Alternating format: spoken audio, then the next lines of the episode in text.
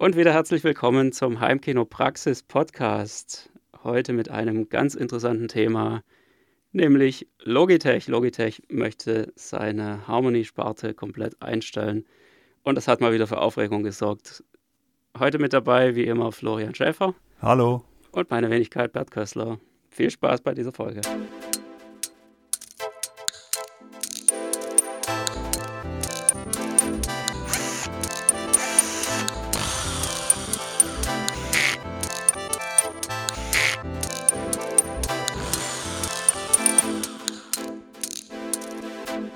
Heimkinopraxis Podcast.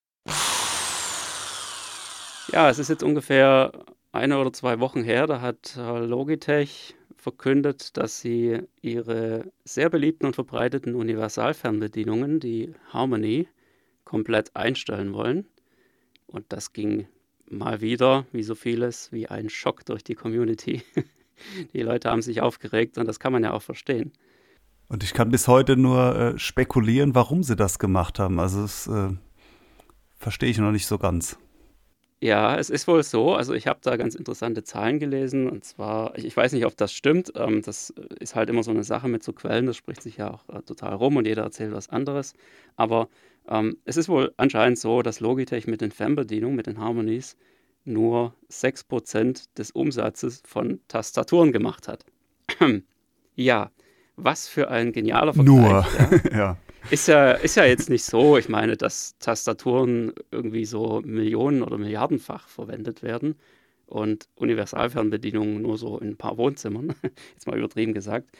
Ähm, von daher hinkt dieser Vergleich natürlich ein bisschen. Aber naja, woran ich mich noch gut erinnere, ist, dass es wohl so irgendwann 2013 herum schon mal im Gespräch war, dass Logitech die Sparte verkaufen wollte. Und das ist wohl dann irgendwie doch nicht zustande gekommen, wie man sieht. Sie sind also immer noch dabei. Und naja, jetzt haben sie sich wohl da endlich entschieden, da rauszugehen. Oder was heißt endlich? Es ist halt wirklich irgendwie so ein bisschen schade, weil da jetzt so ein riesiges Loch aufgeht auf einmal. Ja, eine andere Theorie, die ich hätte, wäre, also 6 äh, Prozent, das wäre ja gigantisch, kann ich mir gar nicht vorstellen. Also 0,06 Promille, da könnte ich sie noch verstehen.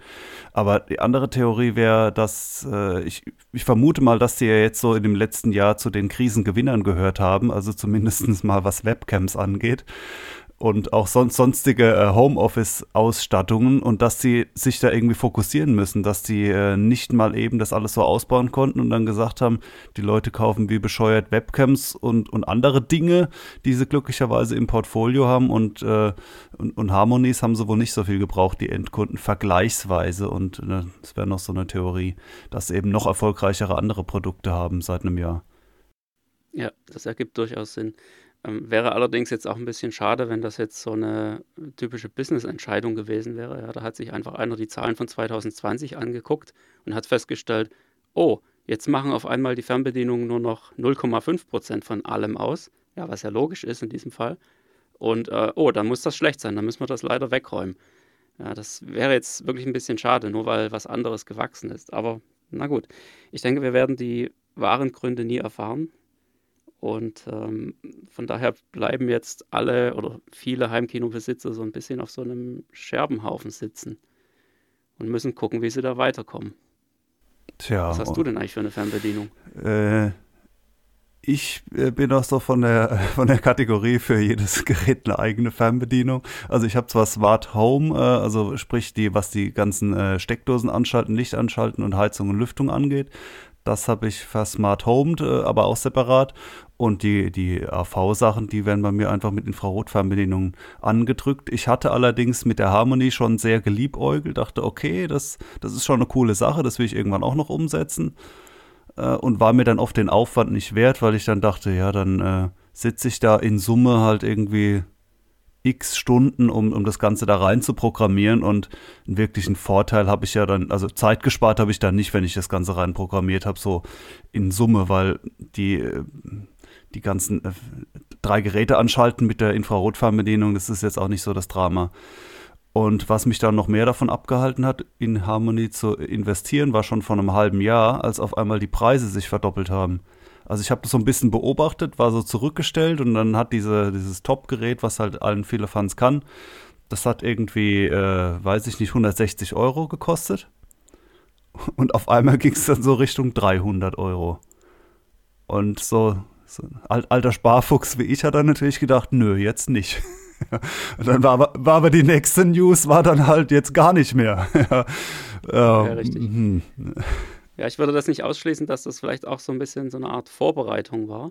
Ja, dass das so die Empfehlung von oben kam, äh, Händler, hebt mal die Preise für die Dinger an. Hier habt ihr noch tausend Stück, jetzt könnt ihr es so teuer machen, wie ihr wollt. Ja, mehr kriegt ja, ihr nicht so mehr. Auf die Art, genau. Das, also man, man weiß es nicht, man, man will ja auch keinem da irgendwie was unterstellen. Aber es ergibt jetzt schon vielleicht so ein bisschen Sinn oder man kann sich zumindest den Sinn schön reden. Genau.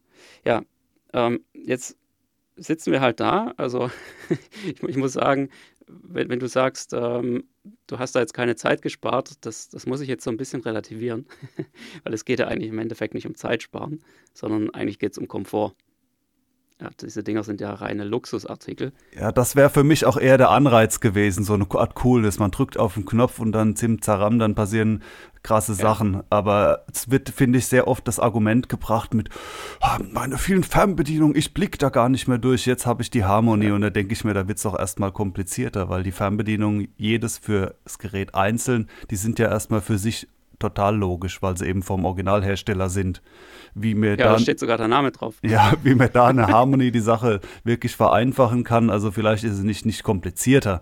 Äh, naja, aber trotzdem hätte ich das cool gefunden und ich finde diese, diese ganze Automatisierung, ich drücke auf einen Knopf und dann passieren diese ganz vielen Dinge, die in so einem Heimkino dann letztlich äh, zu passieren haben, die Makros, äh, finde ich eine coole Sache, ja.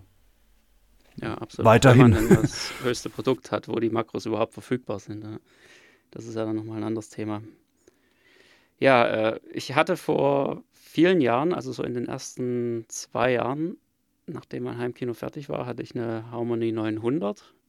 Ähm, auf die ganz hohe habe ich mich da dann nicht mehr vorgewagt. Ähm, ich muss auch sagen, damals habe ich einfach so gesagt, ah ja, komm hier, die 900 für, was hat die da gekostet? So um die 250 Euro oder so wahrscheinlich noch. Das war schon genug für mein Empfinden und ähm, hat aber im Prinzip auch gereicht. Ja, also die lag echt super in der Hand und ähm, du hattest dieses kleine Display oben. Was mich ein bisschen gestört hat, war, dass die so ein leichtes Pfeifen hatte in dem Moment, wo das Display anging. Aber naja, konnte man mitleben. Das war schon in Ordnung. Und ähm, ja, ich, ich muss sagen, ich, ich kenne jetzt halt die Programmierung der Harmony auch nur noch aus dieser Zeit. Ich nehme an, das hat sich jetzt in den letzten Jahren noch so ein bisschen verändert. Aber was damals zu machen war, war schon ganz gut. Ähm, es gab halt diese, diese Software, die, naja, so, so ein bisschen sich wie ein wandelnder Bug anfühlte.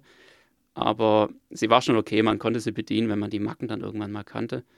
Ja, so Sachen wie, dass du in irgendwelchen Auswahlfeldern hast was ausgewählt und hast gespeichert und danach war es aber wieder weg.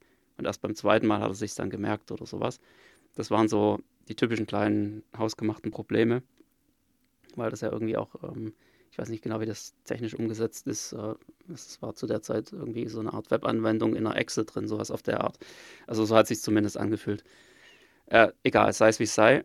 Ähm, es war schon ganz okay, aber die einzige Möglichkeit, wie man eben Makros machen konnte, waren eben diese Activities.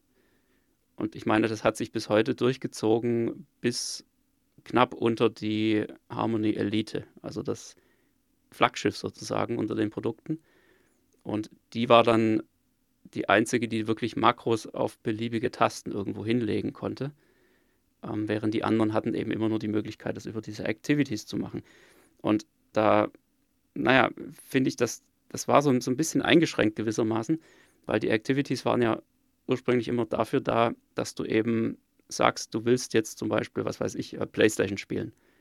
Ja, und dann weiß der in der Activity, du musst jetzt ähm, den, den, TV anschalten, du musst den AV-Receiver einschalten und gut, die PlayStation, ja, wenn die Verbindung geht, jetzt eher nicht. Aber zumindest ist das Ding dann schon mal da. Man kann den Eingang vom TV oder vom AV-Receiver auf die PlayStation umswitchen. Und im Idealfall hat die sich dann vielleicht noch über HDMI mit selbst eingeschaltet oder sowas. Und dann ging das Ganze los. Ja, das war eigentlich die Idee. Und wenn du dann sagst, so, okay, kein Bock mehr auf Zocken, ich will jetzt ähm, Blu-ray gucken, dann wählst du einfach die Activity Blu-ray und damit wird automatisch praktisch das, das Ende der Activity ähm, PlayStation abgespielt, also auch nochmal wie so eine Art Endmakro und im Anschluss das Startmakro für die neue Activity Blu-ray. So, außer da wären irgendwelche Sachen drin, die sich widersprechen. Also wenn die eine sagt, schalte den Fernseher aus und die nächste sagt, schalte den Fernseher ein, dann weiß die Harmonie automatisch, okay, dann kann ich ihn auch anlassen. Ja, das war eigentlich die Idee hinter den Activities. Also im Prinzip nichts anderes wie, du hast eine, ähm, ja, ein, ein Ziel, ein, eine bestimmte äh, Sache, die du jetzt tun willst und du klickst einfach nur auf diese Sache und damit weiß die, was sie alles dafür aktivieren muss. In einem gewissen zeitlichen Ablauf. Also es ist ja auch bei, bei den ganzen äh, Smart Home Sachen das äh, Gleiche, dass man dann irgendwie sagt, äh, was weiß ich, äh, erstes Licht an, dann die Heizung hoch, abends Heizung runter und man, man muss so, so ganz rudimentär äh, programmieren lernen, was aber finde ich, also ich vermute auch bei, bei Harmony relativ einfach gelöst ist und die spannendere Frage ist eher, äh, welche Systeme gibt es, die alles Mögliche ansprechen können. Also die tolle Fernbedienung, die kommt noch hinzu als Argument, weil Fernbedienungsalternativen gibt es ja auch fast keine, außer den deutlich teureren. Und die andere Frage ist, ich will ja jetzt nicht ein Gerät haben, mit dem ich meine, meinen Fernseher und den Blu-ray-Player und einen AV-Receiver steuern kann, aber äh, Licht aus und Rollladen muss ich dann wieder woanders drücken. Also fände ich zumindest blöd, sondern wenn ich da schon mehrere hundert Euro ausgebe, nur um da so eine schöne Reihenfolge abzufahren, dann, dann äh, hätte ich gern ein System, was da irgendwie alles steuert. Und da war oder ist ja schon Logitech extrem weit vorne. Also ich, ich würde jetzt vermuten, dass es so ziemlich das kompatibelste System war. Und deswegen haben sie ja nicht nur eine Fernbedienung jetzt abgekündigt, sondern das ist ja so ein ganzes System, was damit stirbt. Richtig, sie haben sich da ziemlich reingefuchst in diese Sache und, und haben sich auch den den ganzen Smart Home System angenommen, also zumindest den wichtigsten, also Philips Hue und sowas, mhm. ähm, weil sie einfach gemerkt haben, dass der Bedarf vorhanden ist und dass die anderen Consumer-Produkte eben auch ähm, irgendwo ihre Berechtigung haben und mit angesteuert werden wollen, also dass es gefragt ist. Und was gefragt ist, was, was am meisten gefragt ist, das wird bei solchen Systemen immer mit reingenommen. Und was eher so Randgruppenerscheinungen sind, ja, wie, wie meine Technik. System XY. ja, okay. Ja, äh, Smart Home System XY, ähm, was eigentlich irgendwie nur so gefühlt fünf Leute benutzen auf der ganzen Welt, das wird natürlich nicht mit eingebaut, weil da der Entwicklungsaufwand einfach viel zu groß ist, um da irgendeine, ja, irgendeinen Return on Invest sozusagen rauszukriegen. Ja, und, und also gerade die Lichtsteuerung im Heimkino geht ja dann einfach wunderbar, wenn man da eben entweder eben Philips Hue hat komplett was natürlich auch wieder eine Geldfrage ist, Das hat mich eingangs davon abgehalten und führt jetzt dazu, dass ja. ich da schwierig an, an sowas wie, wie eine Harmonie drankomme, die jetzt wiederum auch schon wieder weg ist. Also, ja, genau. Ja, ja und, und ich habe ja dann zum Beispiel den, den Light Manager reingenommen von äh, JB Media. Ähm, übrigens ein deutsches Produkt, äh, witzigerweise. Ja, die haben sich da ziemlich hochgearbeitet äh, in dem Bereich, auch wenn ich immer noch das Gefühl habe, dass sie so eine Nische sind. Aber da kommen wir nachher nochmal drauf. Ähm, und mit der war das eigentlich anfänglich schon eine ganz gute Sache. Also ich hatte da erst den kleinen, der kann eigentlich nicht viel mehr als Infrarotsignale empfangen und Funksignale senden, so auf die Art. Und damit war er eigentlich immer der optimale Konverter von dem, was die Harmony senden konnte, hin zu dem, was meine ganzen ja, Funklichter hier empfangen konnten. Das war ganz gut. Äh, bis ich dann halt irgendwann auf den äh, größeren umgestiegen bin, den Light Manager Air, und der konnte dann eben, also der kann so ziemlich alles, ähm, abgesehen von Bluetooth. Und naja, das war dann im Prinzip so die optimale Brücke und hat eben auch die Lichtsteuerung damit reingenommen. Jetzt mittlerweile sind die Harmonies viel, viel weiter da noch und äh, man kann eben teilweise die Systeme wirklich direkt einbinden, weil sie eben auch nicht mehr auf die Ausgabe von Infrarotsignalen eingeschränkt ist, sondern eben auch diese ganzen ähm, Web-Geschichten kann. Ja? Also zum Beispiel die Philips Hue-Schnittstelle ähm, zu anderen Systemen ist im Endeffekt nichts anderes als eine, eine Web-Schnittstelle, also eine, ähm, ja, im Fachjargon spricht man jetzt von einer REST-API. Ja, also es ist im Prinzip einfach nur eine, eine Website, die aber keine ja, sichtbare Seite ausgibt, die man liest, sondern die eben einfach mit Befehlen interagiert. Aber die Schnittstelle selbst, also die, der technische Part davon, ist im Prinzip nichts anderes als eine Website. Es ist wie wenn du irgendwas aufrufst äh, mit HTTPS, mhm. Doppelpunkt, Doppelslash, ähm, was weiß ich. Ähm, kannst du also ja, im, im eigenen WLAN oder Hausnetz, äh, kannst du da mit jedem Rechner ja. im Prinzip irgendwie drauf und ja. Exakt, genau. Da kannst du einfach deine IP-Adresse von deinem äh, Philips Hue Hub zum Beispiel ähm, eingeben und dann musst du halt die entsprechenden äh, weiteren Pfade und Befehle dahinter dann kennen, musst die entsprechende Berechtigung haben, damit da jetzt auch nicht irgendwie einer von außen kommen kann und dann kannst du das Zeug steuern. Ich finde es auch irgendwie albern mit diesem äh, Smart Home Zeug. Die haben ja dann alle irgend so ein, so Funk-Hub. Also ich meine, wenn man jetzt ein Haus neu baut, dann kann man sich das ja, äh, ja so, ein, so ein fest verkabeltes System äh, einrichten. Aber sehr viele Sachen. Also KNX oder so, genau. Genau, KNX wäre da der Führer. Äh, aber jetzt in meinem Fall äh, Homematic für diese Nachrüst. Ähm, äh, Smart Home Sache und die, die Philips Hue und so weiter, die haben ja alle irgendwelche so Hubs, Ne, so ist, oder, oder es gibt dann auch so Open Source mäßigere Raspberry Pi, was weiß ich was, irgendwelche kleinen Rechner. Und, Ikea hat einen Hub mittlerweile. Ja, und ja, irgendwie. Ja, Lidl hat einen Hub. Finde ich es auch äh, scheiße. Also, ob das jetzt, ich, ich weiß nicht, also einfach so, so rein, sag ich mal, emotional blöd, nur für drei Lampen mehr jetzt dann noch so ein Hub nebendran zu stellen, abgesehen davon, dass die alle Geld kosten. Also mittlerweile da um den, ähm, um die Fritzbox drumherum irgendwie so ein Sammelsurium an, an irgendwelchen Vernetzungsstöpseln, ja. äh, die dann alle so sich gegeneinander darum übersetzen und dann noch äh, äh wenn es blöd läuft, das ist dann, gibt es ja auch noch Systeme, die laufen immer über die Cloud. Und da ja. kommt ja dann hinzu, wenn dann so ein System weg ist, dass man dann, ist ja auch schon passiert, sogar bei, die, bei so Türschließsachen, ne, das ist ja wirklich, wirklich bitter. Ja, dann hast du so, so ein Smart äh, Hausschloss und dann ist der Hersteller irgendwie pleite oder hat keine Lust mehr und dann kannst du es halt wegschmeißen. Weil das kannst du ja. dann teilweise auch gar nicht mehr als geschlossenes System benutzen, so nach dem Motto, ich will ja gar nicht mehr, ich nutze einfach einen Stand von vor ein paar Jahren, sondern äh, wenn die Cloud dann abgeschaltet wird, dann, dann hast du dann gelitten und äh, Tja. Ja, das ist schwierig und ähm, das ist, glaube ich, auch die Schwierigkeit für neue Hersteller, da reinzukommen, wenn sie noch keine Bekanntheit oder, oder keine Reichweite haben, also keine Kundschaft in dem Sinne.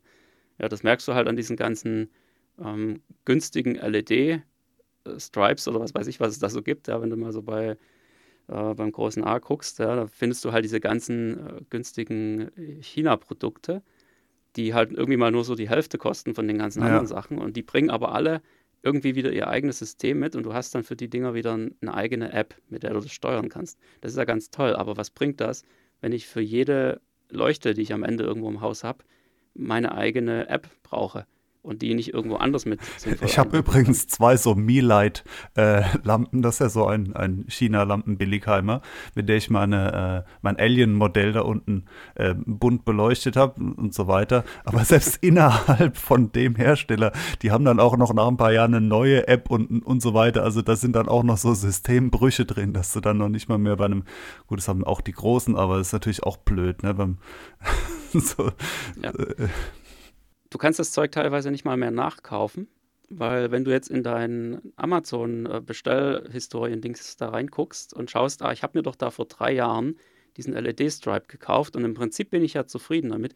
Jetzt lass mal hier nochmal den gleichen nachkaufen, dann kann ich das wenigstens vielleicht über dieselbe App steuern. Ja, Pustekuchen. Ja. ja weil das Produkt ist zwar immer noch verlinkt, aber es ist mittlerweile so oft bearbeitet worden. Ja und das ist ein völlig anderes Produkt mittlerweile. Da muss man Gebrauchtmarkt abgrasen, ja, mit, mit Screenshots vom, von der Typennummer und so. Hier dieses Gerät, das beliebte, was auch funktioniert mit XY und so. Ja, wenn das nur gehen würde. Aber es ist halt wirklich so, ich habe da ähm, ein LED-Stripe in der, in der Historie drinstehen. Und wenn ich den heute aufrufe, dann ist es so eine, so eine Lichterkette für einen Garten. das, das ist äh, echt traurig und du kannst das Zeug wirklich nicht nachkaufen. Und deswegen äh, bin ich mittlerweile auch wirklich drauf gekommen und, und habe gesagt, äh, komm, das, das es nicht. Ich kaufe das Zeug jetzt nicht mehr billig, sondern ich schaue, dass ich ähm, entweder dann halt bei den großen Qualitätsanbietern bleibe, auch wenn die gefühlt doppelt so teuer sind. Aber dafür kann ich das Zeug halt einfach nachkaufen und bin da einfach auf der sicheren Seite. Also zum Beispiel so ein Harmony-System. Zum Beispiel, genau. Oder eben, äh, ich, ich, will jetzt da nicht übermäßig viel Werbung machen für Philips Hue, also auch die haben ihre, ja, ja. ihre Downsides, ja, sei es nur der Preis oder so Sachen, dass eben teilweise die Netzteile pfeifen oder sowas. Aber ähm, es ist halt trotzdem, wenn man es in der Gesamtsumme betrachtet, einer der qualitativ hochwertigsten Anbieter und es funktioniert halt einfach. Und zwar richtig gut. Ja, wenn, wenn du das anschaust, wenn du, sagen wir mal, so eine so einen GO10-Spot mhm. nimmst, der ähm, verschiedene Farben darstellen kann. Oder, genau so. lass von mir aus nur ja. warmweiß, kaltweiß sein. Mhm. Ja, dann hast du bei den billigen Produkten immer das Problem, dass du den ähm, nicht richtig runterdimmen kannst. Also du kannst dem Ding zwar sagen, dimm dich auf 5%, aber was dann rauskommt, sind gefühlt immer noch so irgendwie 50% von der Helligkeit. Die werden also nicht richtig dunkel. Und wenn du dir das Zeug von Philips Hue zum Beispiel anschaust oder andere eher hochpreisige Anbieter, dann merkst du ganz deutlich, wenn du da sagst 5%, dann hat das Ding auch 5%. Und das ist aus meiner Sicht absolut entscheidend, wenn du das ins mhm. Heimkino einbauen willst. Weil das bringt dir ja nichts, wenn du sagst, okay, dimm jetzt das Licht cool runter, bis auf null. Und dann geht das so ja, 90, 80, 70, 60, Glaub. 50 aus. Ja, ja. Das, nee, da, halt kommt, da blöd, kommt, dann auch das logarithmische Helligkeitsempfinden des menschlichen Auges hinzu. Also sprich, 5% ja. sind überhaupt nicht ausreichend. Man muss eher auf unter 1% kommen, damit es super smooth runtergeht. Aber, ja, genau. Ja, ja. Aber das hat mich natürlich, ich kehre da auch fast irgendwie so, so räumütig zurück, beziehungsweise ich bin jetzt einfach bei äh, einfarbig dimmbaren Lampen gelandet, die ich jetzt über eine Dimmer-Steckdose dimmen kann. Also das funktioniert auch. Ist halt nicht so fancy. Und was mich da von, von Philips Hue abgehalten hat, war halt, man, man, braucht logischerweise meistens, wenn das so schick aussehen soll, nicht nur so zwei Lampen, sondern man hat dann irgendwie so rings um die Leinwand schon mal so, so was weiß ich, vier, fünf, sechs Spots und dann noch an den Wänden und so weiter. Da kostet dann jede irgendwie 30 Euro und ruckzuck hat man also allein für die Birnen ohne irgendeinen Hub schon irgendwie 300 Euro hingelegt. Ja, locker. Das, das reicht ist so, so also ist es dann halt einfach, ja, muss ich jetzt sagen, ja. das, das ist es halt. So, so viel kostet es. Äh, ähm, und ja, und dementsprechend ist es auch, auch einfach irgendwo ein Luxus. Definitiv, es ist purer Luxus. Wenn du ein Heimkino komplett ausstatten willst mit Philips Hue, dann kannst du locker mal 1000 Euro hinlegen. Wenn man dann noch so, so Firlefanz wie ein paar, paar Lichtstripes und so weiter, dann, dann ja, kommt ja viel genau. zusammen. Guck dir ja. das mal an, was die anbieten. Ja, du, du kriegst die, das Basispaket für LED-Stripes, ist zwei Meter lang. Yay! zwei Meter, kannst echt ja. was reißen damit. Und dann kannst du dir die, ähm, die Verlängerung für jeweils einen Meter kaufen. Ich glaube, so eine Verlängerung, jetzt, keine Ahnung, äh, kostet irgendwie so 20 Euro oder sowas. Mhm. Für einen Meter, ja. Das, das ist echt ein Witz eigentlich, aber sagen wir mal so, qualitativ sind die Dinger echt gut. Also ich habe noch keins von den Teilen gesehen, was irgendwie kaputt gegangen wäre. Bei den, bei den Billig-LED-Stripes, da knickst du einmal ein bisschen zu viel und dann ist das Ding durch. Also ich warte noch auf den Tag, wo es bei, ähm, wo es auch bei Philips Hue heißt, nicht, dass sie damit aufhören. Ich meine, Philips und Lampen, das ist, also dann muss der Philips eher aufhören, fast zu existieren. Aber äh, trotzdem, dass die dann sagen, so, jetzt haben wir uns was Besseres, Neueres ausgedacht. Das alte System wird noch ein halbes Jahr supported. Ja, genau. ja also halte ich da auch für ja, nicht, für nicht ausgeschlossen. Ja. Man muss halt bei diesem Smart Home System jetzt auch noch unterscheiden zwischen den reinen Anbietern, also den Herstellern vom System, wie jetzt zum Beispiel Philips oder lass von mir aus IKEA mit seinem Drahtfree-Produkt sein, ähm, und dann eben auch dem Protokoll, das dahinter liegt. Also in dem Fall ist das jetzt Zigbee. Und die Sachen sind untereinander dann halt auch wieder teilweise kompatibel. Das heißt, du kannst zum Beispiel die Philips Hue ähm, Bridge, also die, die Basisstation sozusagen, einmal kaufen und kannst dann da einmal die IKEA-Lampen einbinden, aber zum anderen zum Beispiel auch das Aldi-System. Also ziemlich alles, wo Zigbee draufsteht, kriegst du da rein, abgesehen von Schaltern und äh, hier so Bewegungsmeldern und so ein Zeug. Da muss man ein bisschen aufpassen, das geht meistens nicht. Ja, es, so langsam sind wir aus den ersten, ersten Jahren des Smart Home raus und es kristallisieren sich so, so mehr oder weniger Standards dann. Ja. Genau, und, und bei denen muss man eben bleiben. Das ist eigentlich der ganze Trick dahinter. Und dann kann man das wunderbar in den ganzen Rest einbinden und kann sich überlegen, okay, wie geht es jetzt weiter? Und wenn man da mal schaut, und jetzt müssen wir gucken, dass wir wieder so ein bisschen die Kurve zurück zu den Fernbedienungen kriegen, aber ich glaube, das gelingt uns jetzt perfekt. ähm, wenn man da jetzt mal schaut, was es von diesen ganzen Lichtanbietern gibt, ja, du kriegst da ja keine wirklichen Fernbedienungen mehr. Also du kriegst natürlich diese kleinen äh, bunten Fernbedienungen für die LED-Stripes, diese, diese Foliendrücker Mhm. Ja, genau. Ähm, wo du irgendwie drei, drei Farben auswählen kannst und äh, hell, dunkel aber das kannst du jetzt nicht wirklich zählen lassen, das ist ja nur so eine Art Notbehelf. Im Endeffekt kriegst du aber von jedem Hersteller immer irgendwie eine App. Das heißt, du bedienst das Ding über dein Smartphone. Brauchst aber erstmal genau einen Hub dazu. Also das, da kann man nicht sagen, ein, eine Lampe ja. von dem, eine von dem, weil da muss ja zu jedem nochmal einen Hub dazu stecken. Also muss ich schon so ein bisschen auf zumindest wenige Systeme sollte man sich einschießen. Genau, im Idealfall nimmst du einfach nur ein System und wenn es gut läuft, hast du dann verschiedene ähm, Lampen. Also im Allgemeinen spricht man da eher von Aktoren, also Dinge, die irgendetwas tun oder bewegen. Und ähm, dann kannst du diese Sachen ähm, über die eine App steuern. Und damit hast du alles an einem Punkt. Und, und zwar jetzt eben nicht nur beschränkt irgendwie auf, auf eine Fernbedienung, die halt irgendwo rumliegt und die man dann immer sucht, sondern du hast es eben auf deinem Smartphone, du hast es auf deinem Tablet. Vielleicht hast du auch noch so ein Tablet-Steuerdingens an der Wand hängen. Ja, wenn du zum, zum Zimmer reinkommst, kannst du da auch gleich mal drücken. Und damit verteilt sich das. Das heißt, was hier eigentlich entsteht im, im Laufe der Jahre, ist eigentlich so eine Art Zentralisierung von dieser ganzen Steuerung. Und also das heißt, du hast irgendwo einen, einen Hub oder einen, einen Server, technisch gesehen ist nichts anderes als ein kleiner Server, den steckst du in die Steckdose, Netzwerkkabel dran und dann läuft das Ding. Und der verbindet sich mit allen möglichen Sachen in deinem Haus, also mit äh, Lampen, mit Rollläden von mir aus, mit äh, Temperatursensoren, was auch immer. Und es verbinden sich viele verschiedene Clients mit ihm, also Geräte, mit denen du das ganze Zeug dann steuerst. So, und das läuft aber alles in diesem Hub zusammen. Und wenn man das jetzt mal so ganz nüchtern betrachtet, dann ist die Logitech Harmony, insbesondere jetzt natürlich die, die Elite, ähm, nichts anderes. Da hast du genauso das Hub, das stellst du hin, im Idealfall halt in deinem Heimkino. Und dieses Hub steuert deine ganzen Geräte. Das ist so, wie wenn es Lampen steuern würde. Und zwar steuert es die halt über die Schnittstellen, die diese Geräte haben, nämlich in der Regel Infrarot. Oder halt irgendwelche, ja, irgendwelche äh, Schnittstellen übers Netzwerk. So gesehen hätte es auch eine Option sein können, dass sie jetzt äh, nur die Hardware-Fernbedienung einstellen, weil sie sagen, okay, eine Tablet-Bedienung gibt es ja sowieso auch schon von denen. Ich bin mir sicher, das haben sie auch intern durchdiskutiert und sind dann doch offenbar zum Schluss gekommen, dass sich das insgesamt für Logitech nicht mehr rechnet oder weniger. Ja, ich weiß es nicht. Ja. Ist das wirklich so? Also ich habe nur gelesen, ja, Logitech äh, stellt die, die Harmony-Sparte ein. Ja, okay, hm, gut. Aber ist jetzt wirklich das Hub weg oder sind es nur die Fernbedienungen? Das war irgendwo nirgends so richtig klar daraus zu erkennen. Aber also, wenn sie jetzt nicht ganz dämlich ja. sind, dann hätten sie noch ganz deutlich dazu geschrieben, was bleibt. Äh, weil ja, die, die, Leute jetzt komplett zu verschrecken und sagen, wir stellen alles ein und zwei Monate später zu sagen, ja, aber die Hälfte bleibt ja. Ja, genau. Das, das wäre äh, nicht, das nicht so schlau. Ein ziemlich dämlicher Schachzug. Ja, absolut. nee, aber denke ich nicht, dass sie das machen. Ich, ich schätze schon, dass das wahrscheinlich komplett wegfallen wird. Aber was ja jetzt eben passiert in diesem Moment ist, sie sagen natürlich, ja, aber Moment, ihr habt ja Produkte gekauft in den letzten Jahren. Ja, wir lassen natürlich ähm, die Server weiterlaufen. Das heißt, ähm, ihr könnt weiterhin Geräte ziehen, also ihr könnt ähm, Fernbedienungen neu installieren, könnt euch die, die Gerätedatenbanken, könnt ihr anzapfen, das Zeug rausziehen und das weiter benutzen. Und wir fügen sogar noch in Zukunft weitere neue Geräte hinzu. Genau, und wir stellen auch sicher, dass der Weihnachtsmann in fünf Jahren auch kommt. Richtig.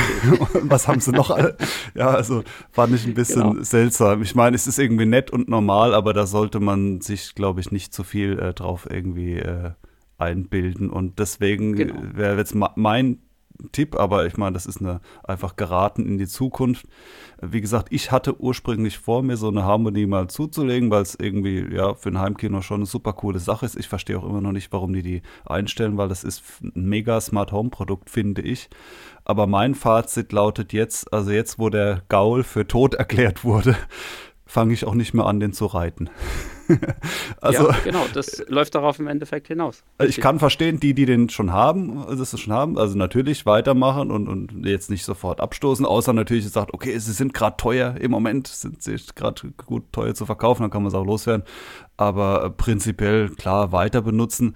Aber jetzt, ich selber nehme das jetzt nicht zum Anlass zu sagen, dann jetzt aber noch schnell eine kaufen, weil das war so toll. Also dann denke ich eher, Smart Home, Fernsteuerung von mehreren Geräten, das ist ein Bedarf, der steigt eher. Wer auch immer den bedient, aber dass das irgendwie so komplett so, dass dieses Experiment Smart Home jetzt für beendet erklärt wird weltweit, äh, das, das glaube ich nicht und dementsprechend bin ich da optimistisch, dass es irgendeinen Nachfolger gibt, der jetzt auch Unterhalt innerhalb von den ähm, ja, Control 4 oder sonstigen mehrere tausend Euro Installationslösungen sich positioniert. Und, und da setze ich jetzt nicht mehr auf, äh, auf Harmony. Mir, mir, hat sich vorhin schon immer so, so, ein Bild irgendwie vor Augen aufgetan, was so ein typisches High-End-Heimkino ausmacht. Und zwar so einen abgekündigten äh, Oppo-Player, ein nicht mehr supportedes äh, ähm, Cinema Vision auf Kodi und dazu eine Logitech Harmony, wo nach und nach die Geräte abgeschaltet werden. Ja, ich glaube, da kannst du noch etwas weitermachen. Aber das, das sind doch so irgendwie so mit die, also für mich so die, die Nonplusultra-Komponenten von so einem coolen Heimkino irgendwie. Und ja. ich meine, bei den, bei den UHD-Playern kann ich so verstehen, so, das ist halt schon sehr Nische, aber bei den Fernbedienungen, also ich, ich wundere mich einfach immer noch. Ja, aber schau mal, was ist denn passiert bei, bei Oppo zum Beispiel? Ja, das ist jetzt wie lange her? Zwei Jahre oder so, seit sie gesagt haben, okay, wir sind raus. Und dann war jetzt irgendwie zwei Jahre Ruhe. Die letzten Dinger sind noch teuer verkauft worden. Und was passiert jetzt auf einmal? Das ist irgendwie so zwei, drei Monate her. Da taucht auf einmal ein Player auf, ähm, ich weiß gerade den Hersteller nicht. Irgendwas Erstaunlich R, ähnlich. Er ist angeblich doch ganz was anderes, aber äh, frappierende Ähnlichkeit. Genau, technisch, technische Daten äh, nahezu identisch und ähm, auch das Aussehen, ja, diese, ähm, ja, wie, wie, nennt man das, diese gestrichene Metalloberfläche. Gebürstete, ja. Äh, gebürstet, ja, genau, gebürstet. Ähm, also, das ist schon irgendwie verdächtig und ich möchte fast wetten, dass genau das Gleiche jetzt auch im Bereich der Fernbedienung passieren wird. Denn man muss schon ganz klar sagen, die Logitech-Sparte ähm, ist eine ne sehr, sehr interessante Sache, vor allem für Einsteiger. Also für die, denen zwar 200 Euro für so eine Fernbedienung schon so ein kleines bisschen wehtun, aber die dann am Ende doch irgendwo die Vorteile darin erkennen und einfach dann auch merken, ja komm, das lohnt sich, das jetzt einmal zu machen. Und ähm, 200 Euro ist, ganz ehrlich, für das, was Logitech da bietet, ist echt nicht viel. Also die hätten die Dinger genauso gut für 500 Euro verkaufen können. Und das wäre immer noch genial gewesen, weil wenn man einfach mal schaut, wo dann die, die nächsten Alternativen anfangen, ja. da bist du bei 2000 Euro Minimum. Ja, das war auch früher so, also meine erste Fernbedienung, meine erste Universalfernbedienung, nee, Moment, das, das kann ich ja so gar nicht sagen. Ähm, meine erste Universalfernbedienung war eine von, ich glaube, Aldi oder so. Ja, ich hatte auch so eine One for All, wo man dann jeden einzelnen Tastendruck ja. irgendwie mühsam mit Infrarot dann so reinhieven muss. Genau, du musstest die Dinger selbst anlernen, die konnten eigentlich gar nichts, die hatten auch keine PC-Verbindung oder irgendwas. Alles, was die hatten, war viele Tasten und die konntest du in ja, vier bis zehn, äh, sage ich mal, verschiedene Geräte aufteilen. Also du hattest dann so ein Mini-Display, wo du halt durchschalten konntest, was gerade aktiv ist. Und dann ist eben die Tastenbelegung entsprechend auf dieses Gerät sozusagen gegangen. Musstest aber alles selbst anlernen. Und was sie vor allem auch hatten, war viel zu wenig Speicher.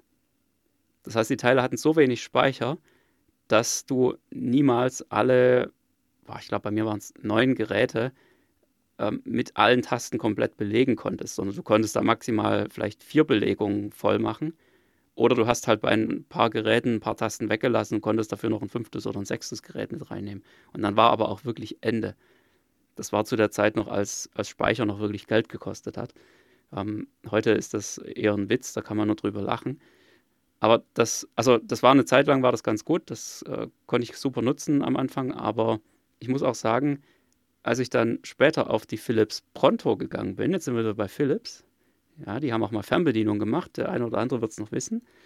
Die äh, gute alte Pronto, warte mal, wie hieß das Flaggschiff? Ich habe mir das irgendwo aufgeschrieben. Das war die, ähm, die TSU 9600. Das war also im Prinzip schon ein Tablet. Die Pronto. Auf Quick. so einem Ständer. Das konntest du total gut hinstellen. Und das war einfach die Steuerzentrale fürs Heimkino damals. Ja, ich meine, hat natürlich auch irgendwas im vierstelligen Bereich gekostet ich glaube so um die 2000. Ich, ich weiß nicht, ich hab, hatte keine, aber. Ähm, so nach dem Motto, das ist mein Computer für die Ewigkeit. ja, genau. Ganz ehrlich. Ich hatte aber nur so eine kleine, die TSU 2000, das war so ein Prügel. Also das Ding war wirklich wie, ähm, wie ein Stein. So richtig dick, also es war größer als meine Hand. Und, und auch irgendwie total dick und schwer, alleine schon für den Akku. Also der Akku war im Prinzip wie so eine Flachbatterie. Weiß nicht, ob das noch jemand kennt. Also vier so, ähm, so Doppel-A-Batterien nebeneinander. Und ähm, ja, das war schon ganz interessant, weil du hattest halt im Prinzip fast keine Hardware-Tasten mehr. nur noch so die wichtigsten, laut, leise, Programm hoch, runter und äh, Mute oder sowas. Und der Rest ging alles nur über den Touchscreen, den du am PC komplett selbst ähm, programmieren konntest. Also auch mit eigenen Grafiken, wenn du das wolltest. Aber vor allem eben die Tastenanordnung konntest du komplett selbst wählen und was die dann auch jeweils können. Also du konntest die Befehle anlernen und entsprechend auf die Tasten legen. Du konntest auch Makros machen, äh, Zeitsteuerung, alles Mögliche. Ich, ich muss jetzt gerade eine kleine Anekdote erzählen, damit mich auch alle wirklich für verrückt halten.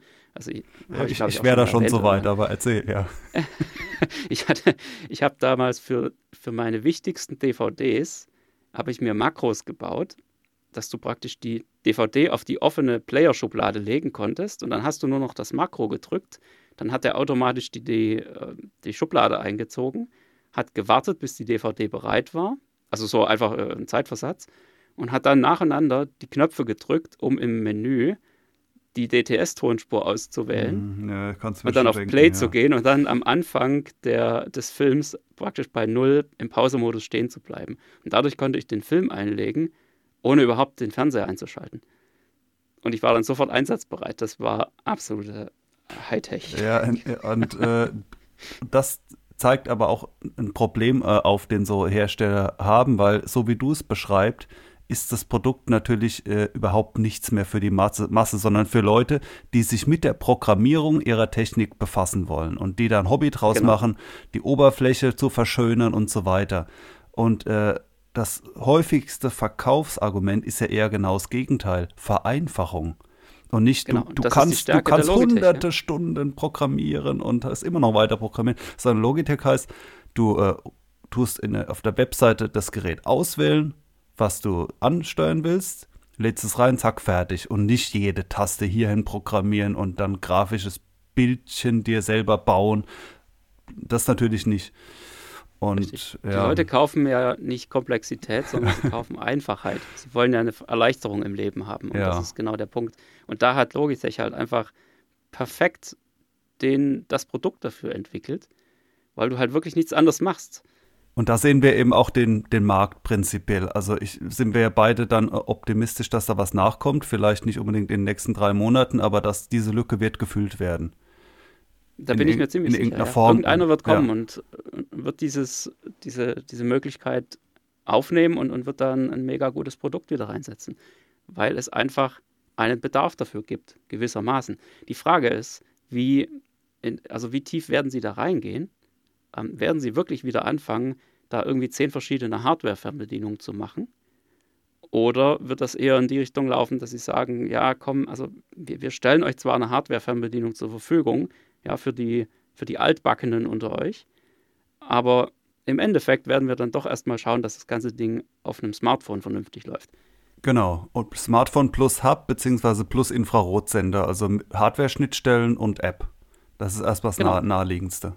Die, die Schwierigkeit an der Heimkinosteuerung ist letztendlich die, dass alle Geräte unterschiedliche Schnittstellen haben. Also äh, Yamaha hat irgendeine Netzwerkschnittstelle, Denon hat eine, äh, Marans in dem Zuge auch mit. Ähm, Onkyo Pioneer hat irgendwie eine eigene Schnittstelle zusammen.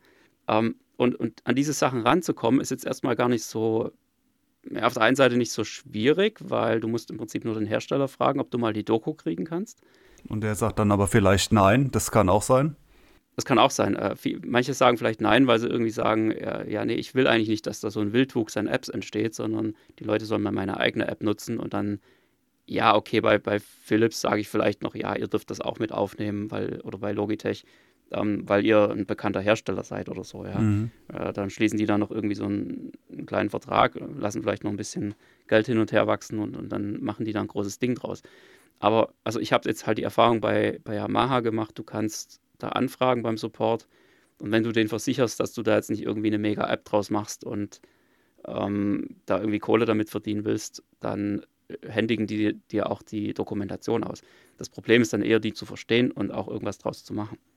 Weil dazu musst du halt programmieren können.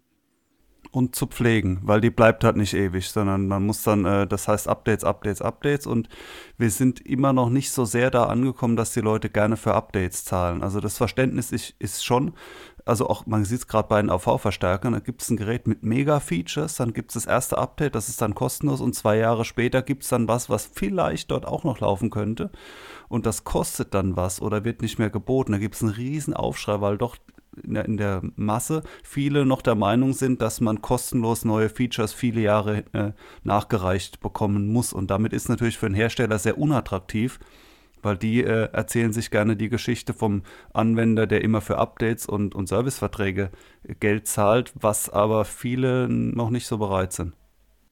Und genau das ist jetzt auch das Problem bei der Logitech Harmony, ja, weil die erzählen uns jetzt zwar, dass die Datenbanken weiterlaufen und dass da auch neue Geräte reinkommen, aber sind wir mal ehrlich, ich meine, ihr Geld verdient haben sie mit der Hardware, also damit, dass sie die Geräte verkauft haben. Die Software war nur ein notwendiges Übel. Die machen das jetzt nur aus, aus Nächstenliebe und weil du dann deine nächste PC-Tastatur bei denen kaufst.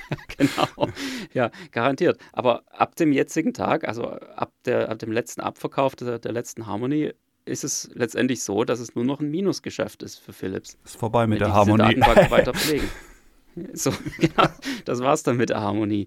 Und ähm, letztendlich ähm, werden sie das, sie werden uns jetzt erzählen, dass sie es noch weiter pflegen, aber ich möchte wetten, dass es fast keine drei Jahre mehr geht. Und dann lassen die halt die Server noch laufen, ja, weil die Kosten, die sind einigermaßen überschaubar.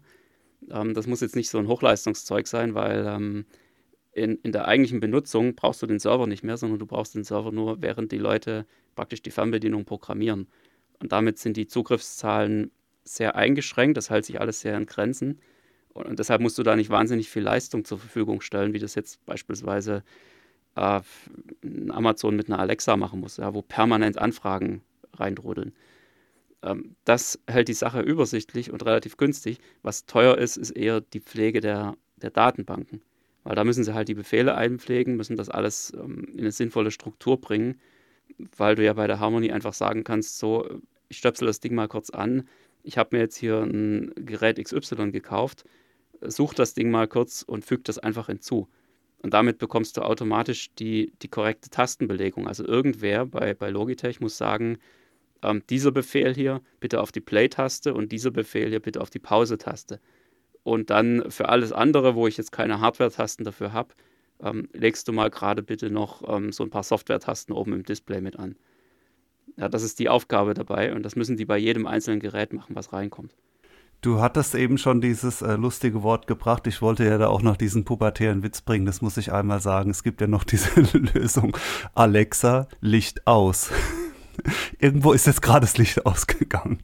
Sorry, der musste raus falls das jemand über seine Lautsprecher angehört hat. Nee, also ähm, ja, du hast aber Alexa genannt und genauso gibt es ja Google Home und so weiter. Ähm, die, die stürzen sich mit ihren Sprachsachen auch da drauf und ich denke, das ist oft eine Lösung, aber es ist auch so ein bisschen zurückgegangen, weil es war auch so ein Hype, ja, jeder spricht so und dann merkt man, es ist irgendwie albern. Ich laufe so durch meine Wohnung und, und sag so komische Worte und im Heimkino dann äh, doppelt dämlich, ne? Und man, man versteht sein eigenes Wort nicht vor äh, lautem Film. Alexa! Also jetzt, jetzt nehmen wir es zurück. Alexa, Licht an. Damit sich hier keiner irgendwie gestört fühlt. Ähm, ja, das stimmt schon. Äh, ich persönlich bin jetzt auch kein Fan von Sprachsteuerung im Heimkino selbst. Also das ist eine ganz tolle Sache, solange man einfach in seinem Haus unterwegs ist im Alltag. Ähm, prima, ja. Ich jedes Mal, bevor ich aus dem Haus gehe, frage ich die Olle nach der Temperatur.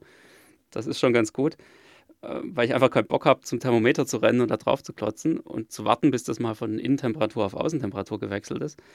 Ähm, aber im Heimkino ist es, ja, ich sag mal, schwierig. Also ich habe das ja in, in meiner eigenen App selbst mal mit reinprogrammiert, also Sprachsteuerung über den Browser, das geht ja auch. Ähm, das heißt, du kannst Befehle selbst auswerten und die auf irgendwas ummappen. Das, also, ja, wenn man da Spaß dran hat, kann ich auch gleich nochmal was dazu sagen. Das geht schon, aber ich habe es im Endeffekt dann nicht durchgezogen, aus einem ganz einfachen Grund. Ähm, es ist zu kompliziert, sich die ganzen Befehle zu merken.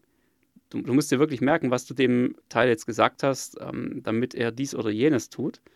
Und dann kannst du dich in dem Moment vielleicht gerade nicht dran erinnern. Wie, wie, war denn das jetzt nochmal? Was muss ich jetzt sagen? War das jetzt. Wie war das Zauberwort? einschalten ja. oder war das Verstärker einschalten oder Verstärker an? Oder habe ich verschiedene Varianten reingemacht? Und bis dir das dann einfällt, was du jetzt nochmal genau sagen musstest, ähm, hat der Sprachassistent schon wieder das Zuhören praktisch beendet. Ja. Nee, ich, ich denke, da, da kommt an. auch noch einiges. Also du hattest ja eine Facebook-Umfrage gestellt, ja, was macht ihr jetzt so, was gibt es für Alternativen zur Harmony? Und da äh, waren die Hälfte der Antworten, ich nutze halt die Harmony, solange es geht. Und es kam raus, es gibt keine Alternativen, beziehungsweise es gibt teurere Sachen wie RTI, äh, Control 4 und, und so weiter und so fort. Aber es, es wurde vor allem offenbar, dass äh, die Harmony jetzt ein Loch gerissen hat. Und so, so richtige direkte Nachfolger gibt es nicht und es gibt für vieles einzelne Lösungen. Da würde ich jetzt vorschlagen, ähm, vielleicht spendieren wir dem noch eine andere äh, Folge, weil das, das ja, wird jetzt einfach in drei Minuten Idee. keinen Sinn machen. Genau, da können wir das auch viel besser thematisch nochmal bündeln. Ähm, also ich muss auch gerade nochmal, ich schaue gerade nochmal in die Umfrage rein. Es ist tatsächlich so, ich nutze die Harmony, solange sie läuft.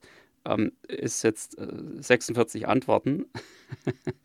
die die nächste Antwort, die dann kam, das waren dann mit neun Antworten ein alternatives System. Also stand jetzt äh, zur Aufnahme und danach kommt definitiv dann halt nicht mehr. Das zeigt ziemlich gut, wo das Ganze hingeht. Ja. Also die, die Leute hängen an der Harmonie, kann ich absolut nachvollziehen, weil es halt einfach ein schönes, einfaches System ist, mit dem man auch eine gewisse Flexibilität hat, wenn auch hier und da dann doch ein bisschen zu eingeschränkt, aber ich, ich sag mal, 95% der Anwender reicht das weil die wollen einfach nur in ihrem Wohnzimmer ihre ganzen Geräte steuern, ohne fünf Fernbedienungen auf dem Tisch liegen zu haben. Das ist alles. Und dafür tut's die. Dafür ist die einfach genial. Für ein, für ein Heimkino, für ein ambitioniertes Heimkino, muss ich sagen, die Elite, ja, kann man machen, weil sie Makros kann, also Makros an beliebigen Stellen. Das ist zumindest mein Kenntnisstand. Also ich habe das mehrfach bestätigt bekommen, dass das wohl geht. Ich habe es selbst nie probiert. Aber das ist eben genau das A und O für ein Heimkino, ja, weil ich komme gerade nochmal zurück auf die, auf die Harmony 900, die ich damals hatte, diese Activities, die du ja praktisch als, als Makros missbrauchen konntest. Da war es im Endeffekt so, ich hatte da nicht das Makro äh, Playstation spielen, Blu-ray schauen, äh, Musik hören oder sowas. Also hatte ich schon auch, aber meine eigentlichen Activities, die hießen Filmstart, Filmpause, Film fortsetzen und Filmende. Und das sind genau die vier Dinge, die du im Heimkino für die perfekte Automatisierung im Endeffekt brauchst.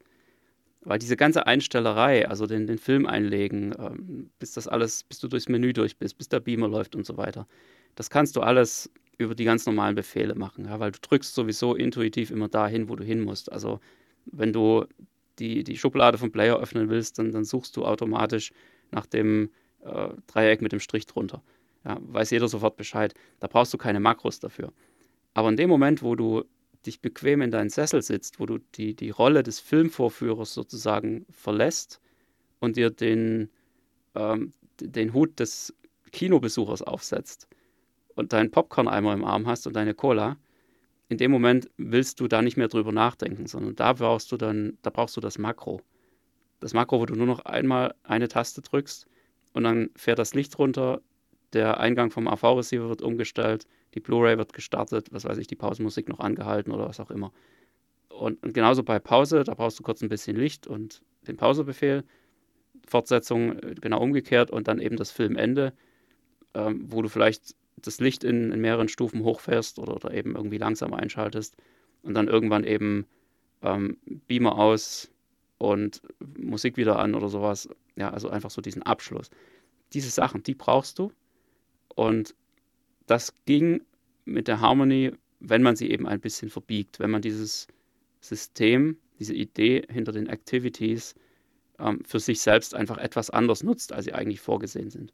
Das ist ein bisschen Aufwand gewesen, ein bisschen Programmieraufwand. Ähm, wenn man es denn Programmieren nennen kann, also viele Leute nennen sowas immer Programmieren, es ist aber eigentlich es ist einfach konfigurieren, mehr ist es nicht. Ja, Programmieren, das ist was mit Programmiersprachen und mit Code. Das machst du da nicht. Ähm, das ist viel, viel einfacher gelöst bei der Harmonie. Und genau das war eigentlich immer ähm, ihr absolutes Plus. Ja, also ich habe jetzt auch im Moment wieder mal so ein bisschen Geld gespart, weil die Harmonie wird es jetzt erstmal nicht. Also für 300 Euro für mich zumindest schon, schon äh, dreimal nicht. Ja, und ich habe auch genau diese, diese Szenarien, also äh, in der Pause äh, Licht an und Film pausieren. Das sind jetzt bei mir halt zwei Tastendrücke und ansonsten gibt es äh, zwei andere Szenarien am Anfang und am Ende. Den ganzen Krempel anmachen und wieder ausmachen. Ja, und anmachen, vor allem inklusive Beamer und Beamer-Einstellungen, wenn man dann auch noch Multiformat-Leinwand und so weiter hat. Äh, das noch am ehesten, ja. Naja, aber die, die Alternativlösung, die ich ja teilweise auch umgesetzt habe, ähm, das soll ja dann eine andere Folge werden. Das kam auch bei der, bei der Facebook-Umfrage nicht raus, sondern die Leute, die schon eine Harmonie haben, haben gesagt, ich benutze die weiter. Ja, nee, ist schon klar, aber was soll jetzt jemand machen, der noch keine hat? Äh, Richtig. Ja. Was empfiehlst du? Schnell noch eine kaufen oder, oder halt auch nicht. Ne? kann man schon machen. Also, ja gebraucht, wie ja, auch muss immer. Muss man so ein bisschen gucken, will man ein totes Pferd reiten oder nicht? Oder ein, ja. vielleicht nicht totes Pferd, aber ein für tot erklärtes Pferd. Das ist, denke ich, nochmal ein Unterschied. Ich persönlich würde sagen, wenn der, der Hype jetzt um die Gebrauchtharmonies vorbei ist, also wenn, wenn sich die Preise wieder so ein bisschen normalisieren, die, die gehen jetzt definitiv nach oben, das sieht man auch schon. Also aktuell wird das, glaube ich, bei eBay Kleinanzeigen schon irgendwie so zum, zum doppelten Neupreis fast, äh, übertrieben gesagt, äh, verkauft. Das würde ich jetzt mal abwarten, weil da wollen jetzt natürlich viele logischerweise so ein bisschen Kapital draus schlagen. Das äh, ja, bleibt nicht aus.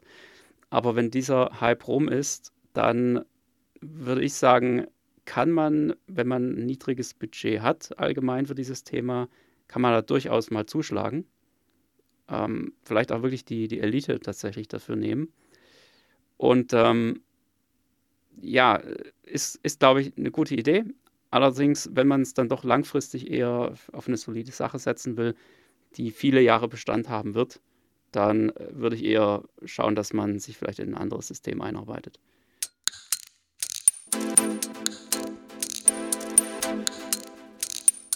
Der Heimkinopraxis Filmtipp ich wollte zwar eigentlich als nächstes mal wieder so ein bisschen was äh, Ausgefalleneres nennen, was keine äh, gesehen hat, nachdem ich dann mit Beverly Hills Cop das letzte Mal angerückt bin.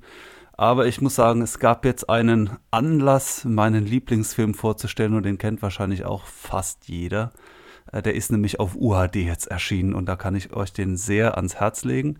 Äh, ich habe die UHD schon länger und zwar die äh, UK und jetzt kam eben auch die deutsche raus und viele äh, schauen den Film lieber auf Deutsch an und die Rede ist von zu Deutsch die Klapperschlange. Damals hat man noch freier übersetzt. Äh, ja, im Original heißt er nämlich Escape from New York. Ist ein bisschen was anderes. Aber die Klapperschlange, äh, weiß auch gar nicht, ob so sehr von, von Klappern eigentlich die Rede ist. Auf jeden Fall heißt er der Hauptdarsteller Snake Plissken in dem Film. Und das ist schon so, ja, mein Lieblingsfilm. Das ist so ein Film, der bei mir absolut den Nerv trifft, was so die Coolness angeht. Ich glaube, jeder also mindestens mal jeder Mann und wahrscheinlich in einer anderen Weise auch äh, Frau hat so einen Film, wo er sagen würde, ja, der ist irgendwo auch sicher irgendwie äh, äh, peinlich und in seiner Art und Weise so ein bisschen beschränkt und so, aber von der Coolness, äh, so es geht los und direkt Mundwinkel nach oben und so, mm, ja, genau, da ist er wieder, Kurt Russell, Snake Plissken. Und ähm, finde ich so mit der, oder für mich der, der beste Film von John Carpenter, von dem ich auch ein großer Fan bin, der jetzt nicht mehr, mittlerweile keine Filme mehr macht.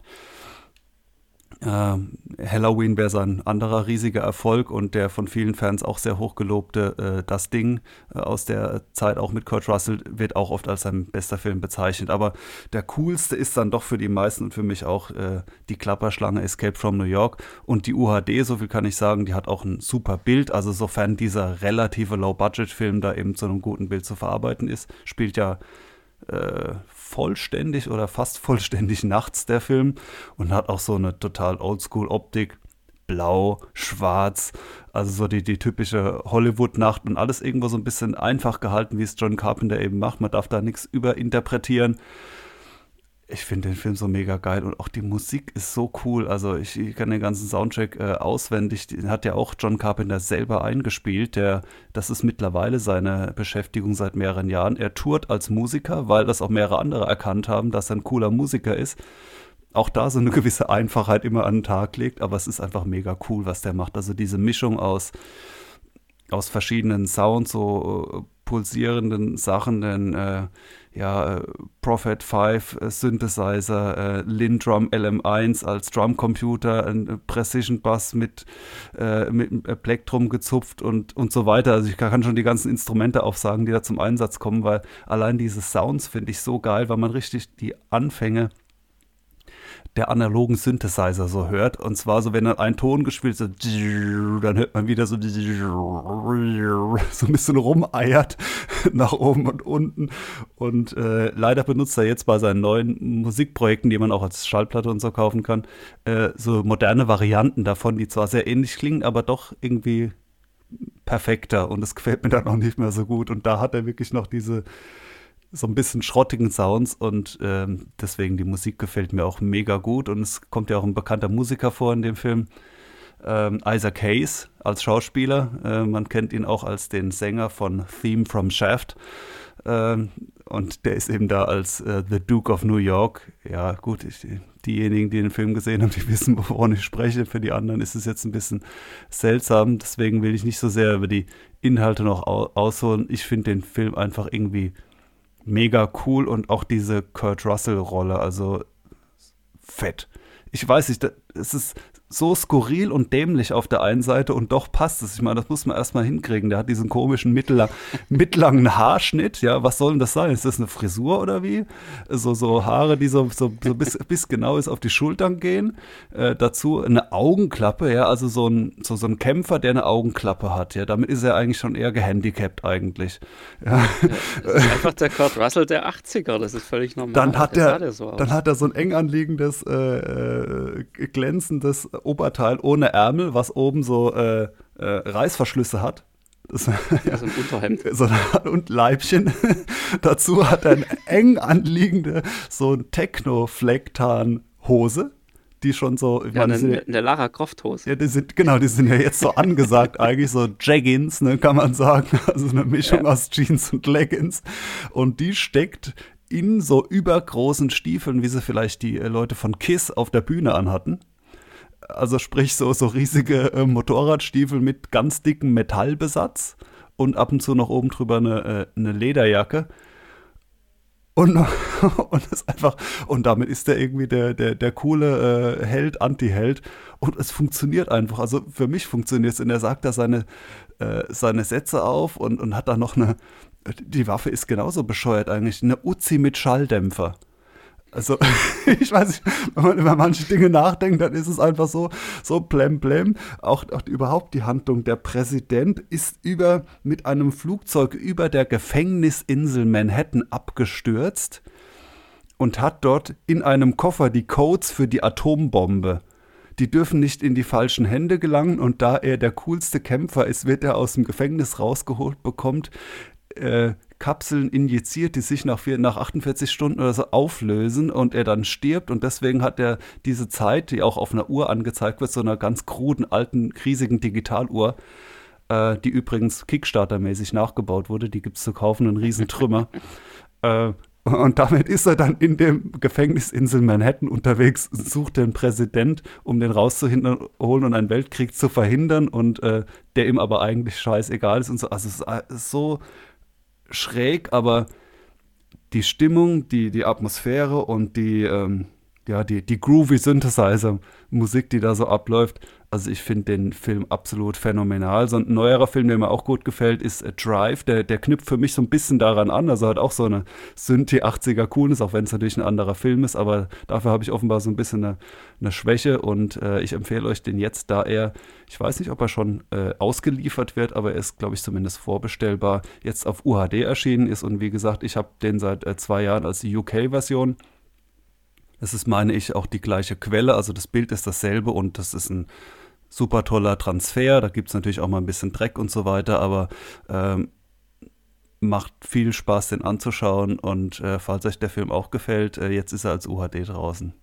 Ja, absolut. Äh, die Fortsetzung war dann irgendwie ja, war Escape from, from LA. LA, ne? ja, ja. Das also das, das ist nicht zu verwechseln. Manche sagen dann, welchen Teil meinst du denn nochmal? Also der zweite, da gibt es auch überhaupt keinen Zweifel unter Fans oder so.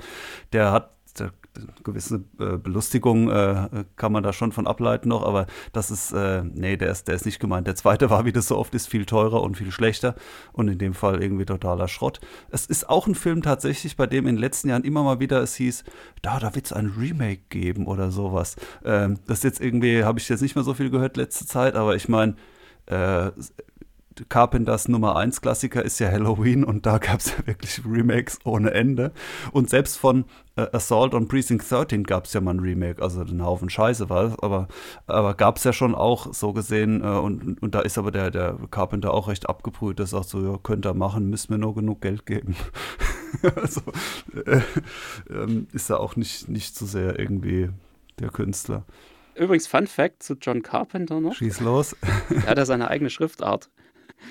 Also es gibt eine Schriftart, äh, die John Carpenter in jedem seiner Filme im Abspann verwendet. Ja, ich weiß. Ich kann dir die auch nennen. Die heißt nämlich, wie heißt die? A. Mit A fängt die an. Ja, irgendwas mit A, genau. Äh, ja, und die hat so, so spitze Zacken und Enden, ja. Die, äh, das ist die, der, der Carpenter-Font, ja, ja.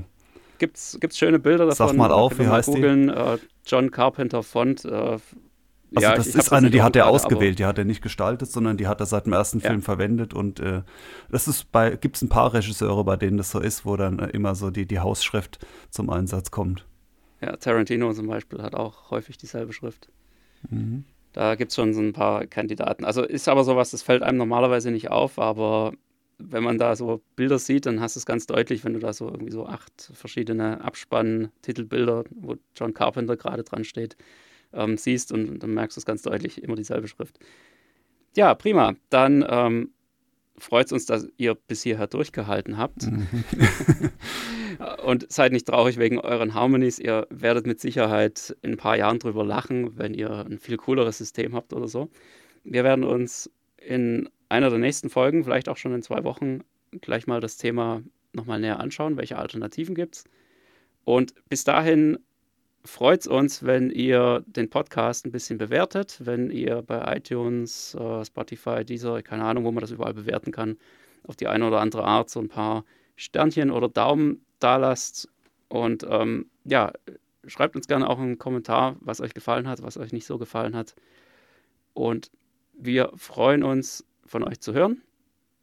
Macht's gut, bis zum nächsten Mal. Bis dann, tschüss.